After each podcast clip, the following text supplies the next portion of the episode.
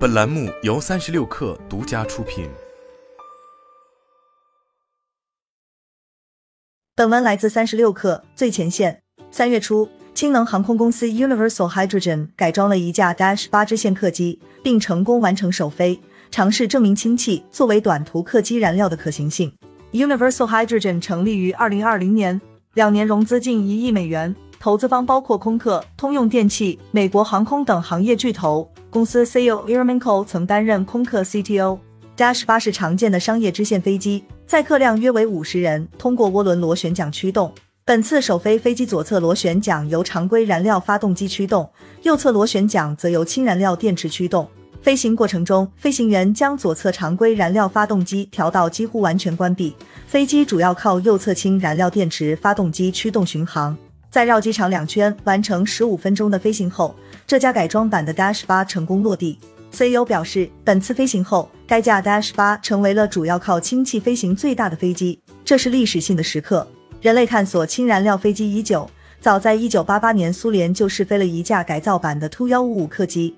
该客机三台发动机中有一台为氢燃料驱动。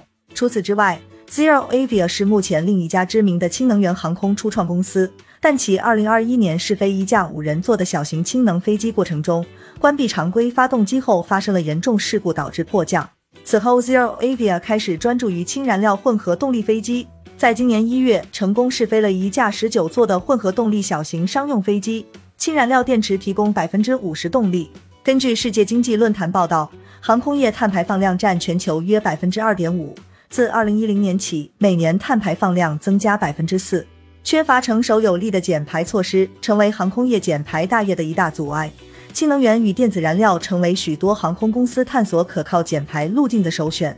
空客表示，将于二零三五年开发出世界上第一架零排放商用飞机。氢能源将帮助空客实现这一目标。氢燃料应用于商业航空的主要难题之一是液态氢储存与运输，需要能支持极大压强且保持低温的储存罐。这也是马斯克之前多次痛批氢气是最愚蠢的储能方式的原因之一。目前机场具备一个成熟飞机加油体系，燃料通过卡车或管道输送到飞机加油系统，但这套方案不太适用于氢气加气。e r m e n k o 表示，输送氢气的管道容易泄漏，保持液态氢需要将其冷却至低温。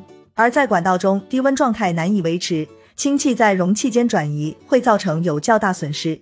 减少加氢次数成为了提高氢能源利用效率的关键。Universal Hydrogen 为商业飞机提供标准化的氢气燃料电池套件，其中包括可维持液态氢约一百小时的氢气舱。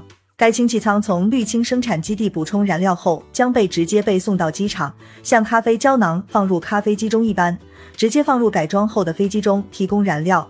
Universal Hydrogen 提供该过程全套服务。Universal Hydrogen 希望二零二五年开始为 Dash 八等商业支线飞机提供氢气燃料电池套件。